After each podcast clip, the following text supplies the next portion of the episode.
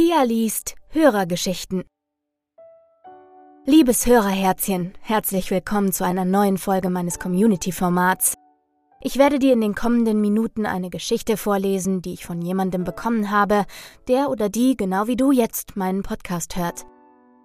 Hier hat jedes Genre Platz. Lass mich dich mitnehmen in die Köpfe der Protagonistinnen, in Tagebücher, in andere Welten. Wenn du auch eine Geschichte für dieses Format hast, schick sie mir gern an kontakt@pia-liest.de. Ich freue mich darauf, deine Geschichte hier im Podcast zu vertonen. Bei Instagram findest du mich übrigens unter pia.liest. Ich würde mich freuen, wenn wir uns auch da verbinden. Und wenn du dieses Projekt unterstützen möchtest, dann geht das bequem via PayPal an danke@pia-liest.de oder wenn du eine iTunes-Rezension schreibst. Ich freue mich, dass du auch heute wieder dabei bist und wünsche dir ganz viel Spaß beim Hören.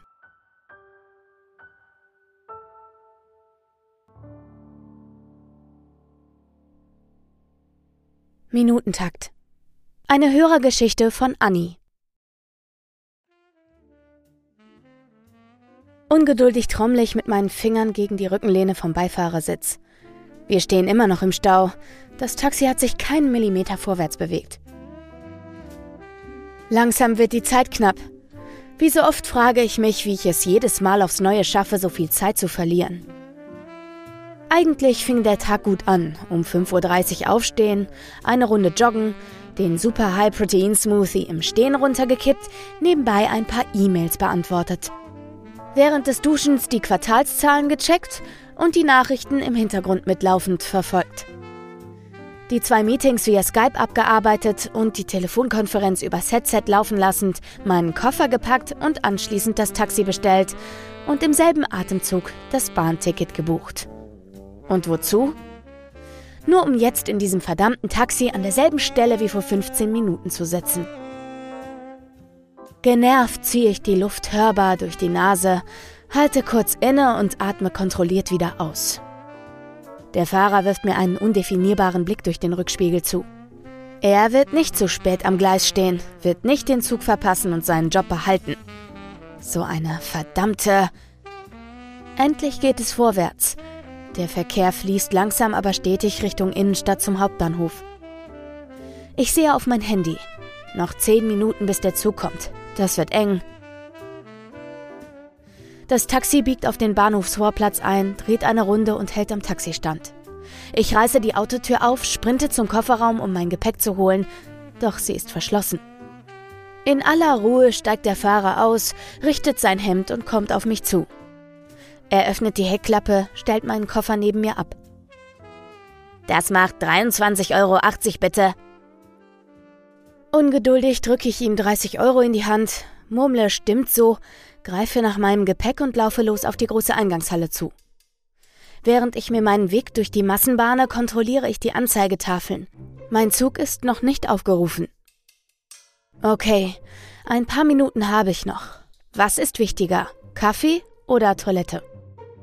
Die Entscheidung wird mir abgenommen, denn die Schlange beim Bäcker ist kürzer. Der Typ vor mir fummelt umständlich nach Kleingeld in seiner Hosentasche, lässt sich dabei unnötig viel Zeit. Zeit, die ich nicht habe. Wieder wandert mein Blick zur Anzeigetafel. Mein Zug ist angepinnt. Mist, er fährt auf einem anderen Gleis ein. Ich suche die Zahlen an den Betonsäulen, die links und rechts vom Treppenaufgang hängen. Gleis 3 liegt direkt gegenüber. Jetzt muss ich zu Gleis 11.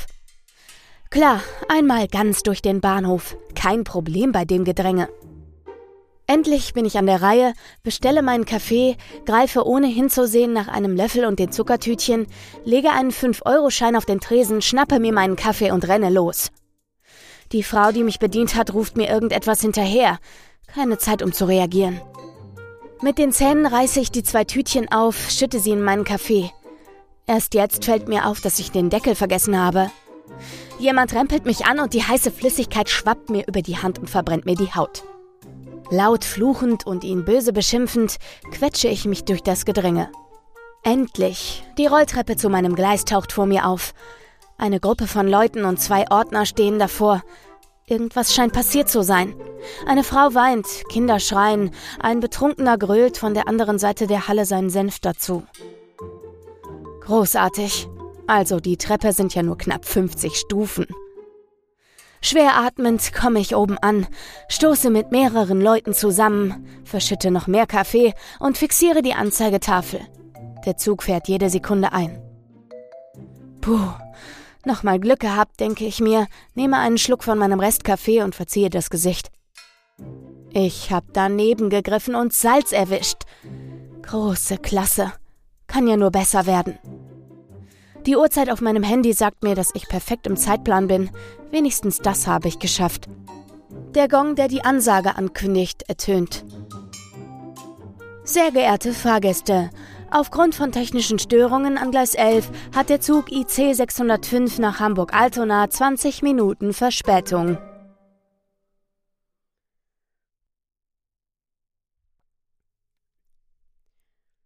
Der Rat eine Hörergeschichte von René.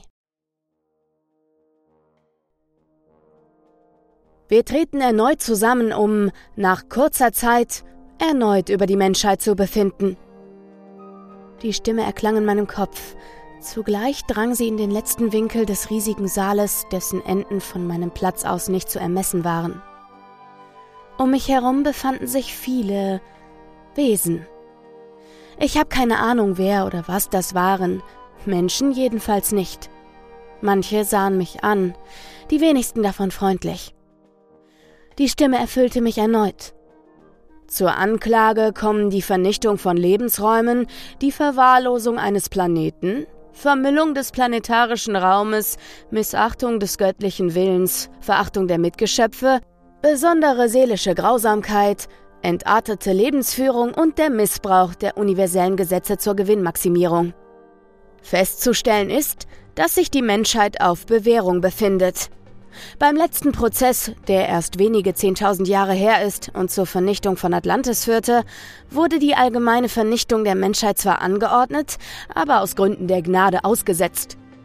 Es ist darum heute erschwerend zu bewerten, dass die gleichen Gründe heute erneut zur Anklage kommen.